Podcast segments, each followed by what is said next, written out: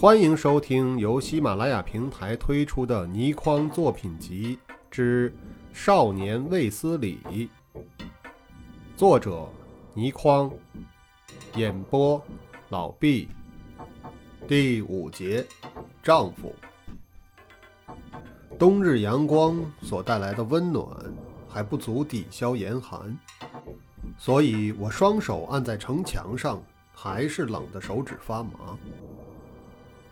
城墙可能建于百年或上千年之前，早已不完整。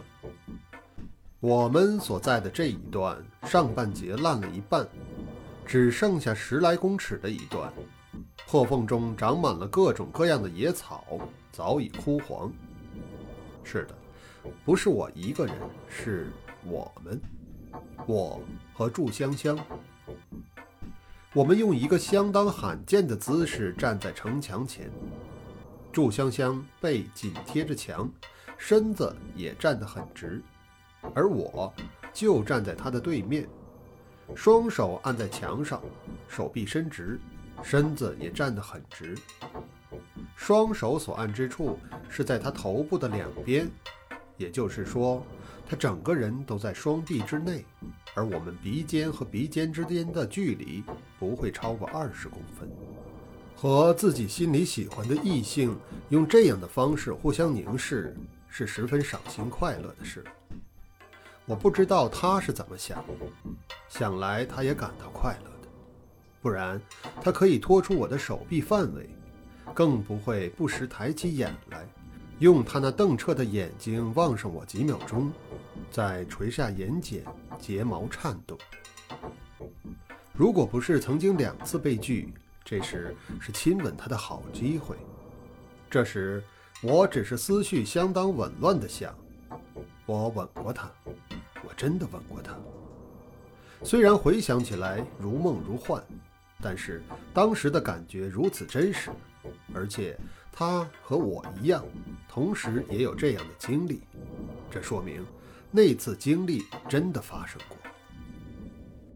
那时离我的初吻不久，还无法十分精确地理解这件事的真相，直到若干年之后才恍然大悟，那分明是一次十分实在的灵魂离体的经验。不单是我一个人，是我和祝香香两个人同时灵魂离体、相会亲热的经历。虽然为何会有这样的情形发生，我至今未明。因为人类对于灵魂虽然已在积极研究，但所知实在太少了。那个冬日的早晨，我和祝香香用这样的姿势站着，已经很久了。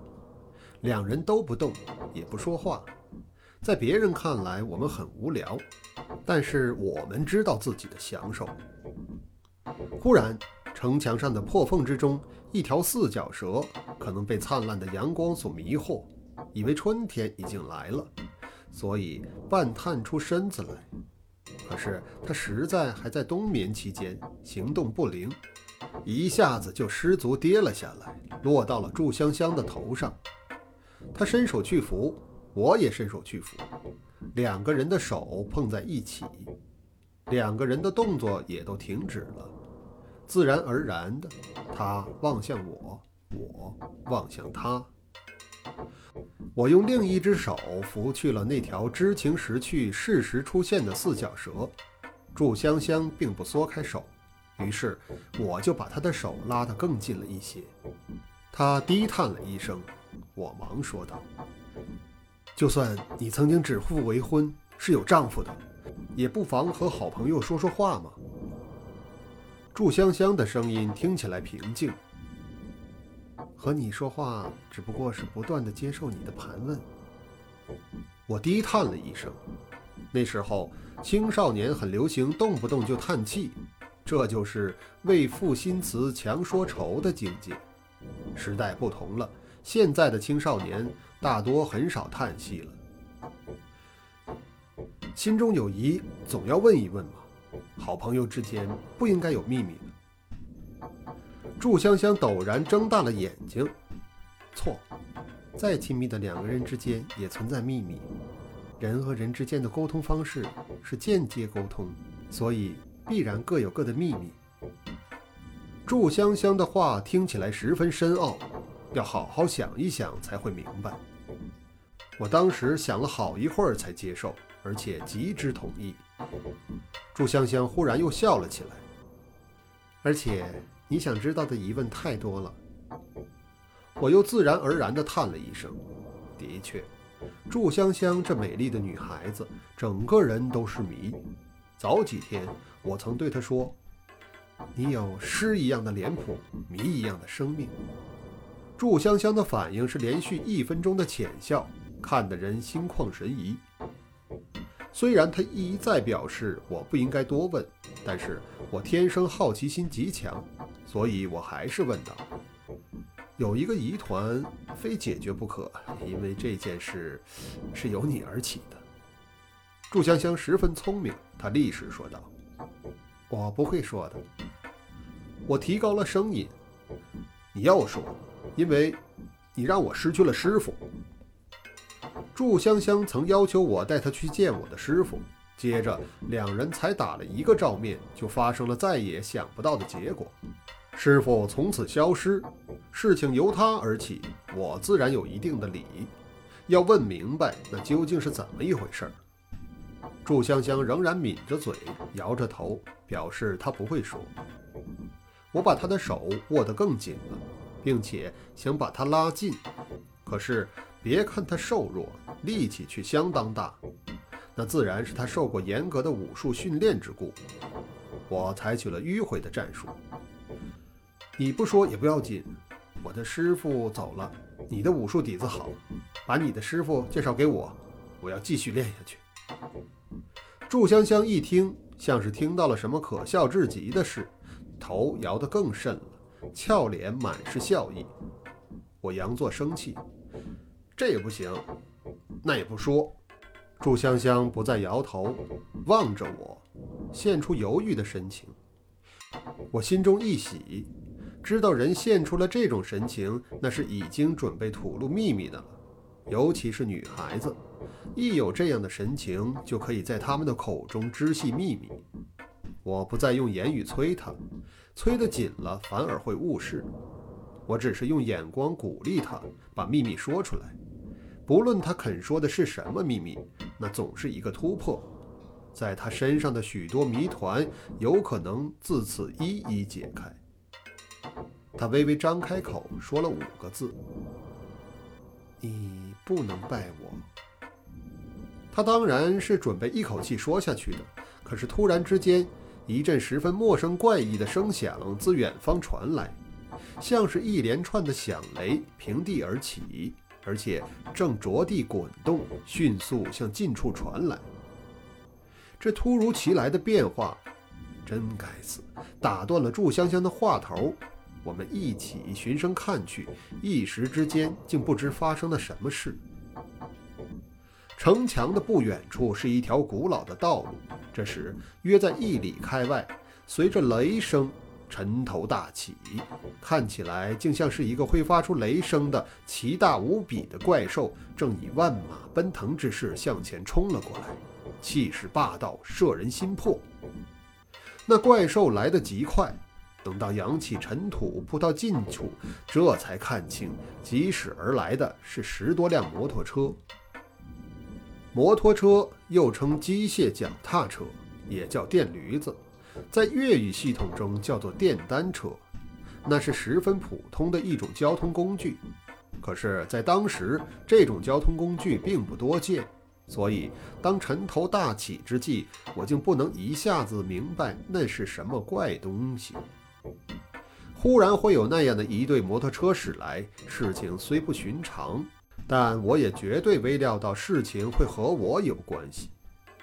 眼看车队卷起老高的尘土疾驰而过，但是才驶过了几十公尺，只听得车队之中传来了一下呼啸声，所有的车子一下子转了头，又驶了回来。在十多辆车子一起回转时，卷起了一股尘柱，看起来十分壮观。车队回头之后，立时停了下来。停在离我们不到十公尺的路上，我立刻感到，这队威风凛凛的车队有可能是冲着我们来的。我从来也没有见过这样的车队，难道是祝香香？我先回头向他看了一眼，只见他轻咬着下唇，脸色发白，现出十分不快的神情。可知我所料不差。我转头去打量车队，一看之下不禁大是吃惊。那一队驾车而来的，除了其中一个之外，其余的竟全是穿着一色的黄泥制服的军官，帽星肩章上都闪闪生光的军官标志，看来个个神俊非凡。加上人人都戴着防风眼罩，看来更增神秘感。那唯一不穿军服的，头戴皮帽，上身是一件漆黑锃亮的皮上装，半竖着领子。下身是马裤、长皮靴，帅气之极。这样的一身打扮是绝大多数青少年梦寐以求的。他首先下车，下车的时候只是随便把车推在地上就算了。他向我们走来，我在看到他左右腰际都配着手枪的同时，感到祝香香在我身边缩了一下，到了我的身后。这毫无疑问是他需要保护的意思。我想都不想就踏前半步，表示了我保护他的决心。我的性格在分类上属于多血质，也就是说，行为上比较冲动，处事极少深思熟虑，而是风风火火，想做就做。这种性格的人在一些事情上会吃亏，但在另一些事情上会占便宜。天下本来就没有十全十美的事。人的各种性格也一样，像那个时候，对方的来势具有如此的声威。虽然我看出那向我走来的人年纪比我大不了多少，但是单是他腰间所配的两柄手枪，就足以使我不是敌手了。若是我仔细想一想，一定拉了祝香香三十六计，走为上策，溜之大吉。如何还敢一觉得祝香香需要保护就挺身而出呢？那个打扮得像威武大将军一样的少年大踏步向前走来，我也毫无畏惧地向前迎去。祝香香一直紧跟在我的身后，这更给了我无比的勇气。一直到我和他面对面近距离站定，我还根本不知道他是什么人，也不知道发生了什么事。那人连站立的姿势都十分夸张，身子略向后仰，不可一世。他也戴着防风眼罩，所以不能看清楚他的面貌。不过我也可以感到，他的目光只在我身上转了一转，就投向我身后的祝香香。我刚在想，果然是冲着他来的，就已听得那人用十分嚣张的声音叫道：“香香。”到处找你找不见，为何在这里？祝香香并没有回答，我只听到她发出了一下深深的吸气声。我这时大声道：“他为何不可以在这里？是我约他出来的。”那人暴喝一声，伸手指向我：“你是什么东西？”我们一对话，那十来个本在摩托车上的军官有几个已经下车了，大踏步向前来。我一挺胸，冷冷的道：“我不是东西，是人。你又是什么东西？”我面对的那个人可能是平时骄横惯了，行为十分反常。我的回答当然不算友善，可是却是他无礼在前，又怎能怪我呢？而他接下来的行为更是乖张，竟然一扬手就向我脸上过来。他戴着十分精美的皮手套。他的衣饰派头都不像普通人，自然是非富即贵的大少爷。但就算他是大总统的儿子，我也不能让他打中。他挥手挥得太肆无忌惮了，而且必然在这之前未曾遭到过任何反抗，所以也就不懂得如何防范。他才一出手，我一扬手，已经抓住了他的手腕，就势一转，已把他的手臂反扭了过来。情形在一秒钟之间起了巨变，我已把那个人的右臂扭到了他的背后，把他制住了。那人怪叫着，好几个军官大声呼喝，急奔过来。那人左手一探，就去取妖姬的手枪，出手居然极快。眼看我无法阻止，一旁忽然有一只冻得通红的小手早了一步伸过来，将手枪摘在手中。那人又是一声怪叫，手僵在腰际，不知如何才好。我一看到祝香香摘下了他的手枪，不禁大喜，急叫道：“擒贼擒王！”这时军官呼喝着，声势汹汹向前奔来。我已看出那人反倒是首领。自然是要把他制住了再说。祝香香听得我的叫唤，把手枪在那人的额上指了指，向我做了一个看来很顽皮的笑容。我趁机大叫道：“都站住，谁也不许动！”奔上前来的军官立时收势，奔在最前的两个收得太急，竟跌倒在地，十分的狼狈。那人又惊又怒，叫道：“香香！”开什么玩笑！快和我一起走。我手上加了几分劲儿，那会令得他手臂生痛，但那家伙居然忍住了没出声，只是咬牙切齿地叫道：“香香！”祝香香低下头，极短的时间，忽然抬起头来，柔声对我道：“放开他！”我呆了一呆，发急道：“不能放啊！这一帮不知是什么人，明显对你不利啊！”祝香香笑了一下，笑容看起来有点勉强。她接下来所说的话令我天旋地转。她说：“他们不会对我不利的，他是我的丈夫。记得我对你说过，指腹为婚的？”我脑中轰的一声，那人趁机用力一挣，被他挣了开去。他一脱身，立时擎了另一只手枪在手，止住了我。我那时也根本不知道什么叫害怕，因为祝香香的话，我除了盯着她看之外，什么也不做。那人又吼又叫，我也听不清他在叫嚷些什么。祝香香现出无可奈何的神情，她居然还记得不久前我问她的问题，只答了五个字。这时继续了下去：“你不能拜我的师傅做师傅，我的武术是我母亲教的。”他说到这里，忽然把声音压得极低，只有我一个人听得见。他就在那节城墙后面，我知道。我心绪乱极了，实在不知如何才好。只听得那家伙一面挥着枪，一面还在叫嚷：“你敢不敢？敢不敢？”我一口恶气正无处发出，立时转头向他：“有什么不敢的？什么我都敢。”我一有了回答，那人反倒静了下来，后退了一步，盯着我看。虽然隔着玻璃，也可以看出他眼光之中充满了愤怒和凶狠。这时，我也比较镇定，知道自己一定是答应了他做一件什么事。可是由于刚才思绪太乱，竟没有听清楚他要我做的是什么。年纪轻，行为有一股豁出去的劲儿，答应了做就做。有什么大不了的？所以也懒得再问。那家伙盯了我足有一分钟，我也同样盯着他。他这才一挥手叫道：“香香，我们走。”我正在想着，祝香香怎么会跟他走呢？可是他一转身向大路走去，祝香香竟然就跟在他的身后了。我又惊又急，一步跨出。祝香香转过头，向我身后指了一指。我转头过去，没有看到什么。再转过头来的时候，已有军官扶起了那家伙的车。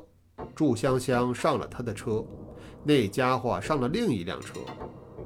一阵引擎响中，两辆车先疾驰而去，其他的军官纷纷上车。老高的尘土扬起，名副其实，车队绝尘而去。我呆立着，任由尘土向我盖下来，心中的委屈和愤怒交击，惊讶和伤心交织，不知是什么滋味，也不知如何才好，更不知待了多久。等到我又定过神来，日头已经斜了，我一低头，看到地上除了我的影子之外，身边还有另外一个细长的影子在。那也就是说，就在贴近我的身后，另外有人。我急转过身，就看到了一个很美丽的妇人正望着我。这美妇人叫人一看就感到十分亲切，我也立刻知道了她是祝香香的母亲。刚才祝香香曾说过的。一看到了她，我只觉着心中的委屈更甚，同时也觉得心中不论有什么样的委屈都可以向她倾诉。我指着祝香香离去的方向，哑着嗓子叫道：“那那家伙，香香说那家伙是她丈夫。”我一面说着，一面还重重地顿着脚，表示这种情形荒诞之极。可是祝香香的妈妈却用祥和的、听了令人心神凝贴的声音说道：“是的，他们指腹为婚。”虽然我对他很有好感，可是也按耐不了怒火，行动也就无理起来。我指着他的腹部尖叫道：“你，你怎么可以做这样愚蠢的事呢？你知道现在是什么时代了？你们这些大人，简直……哎，简直……”他打断了我的话头。我也认为这是大人的荒唐行为。那不是我决定的，是香香父亲的决定。我忍不住口出恶言：“他混账！他没有权做这样的决定。”香香妈妈伸手按住了我的肩头，柔声道：“小伙子，你又有什么权了？你能做她的丈夫吗？”我陡然张大了口，寒风灌进我的口中。要那个年纪的我回答这样的问题，实在太困难了，所以我根本答不上来。祝香香的妈妈叹了一声，她这时的神情又令我心头乱跳。我见过的，在那只鬼烛上现出来的那个女人像，就是她，一定就是她。事情越来越古怪了。还有，那个家伙问我敢不敢，显然是在向我挑战。我想也没有想就说敢。我是接受了一项什么样的挑战呢？第五节完。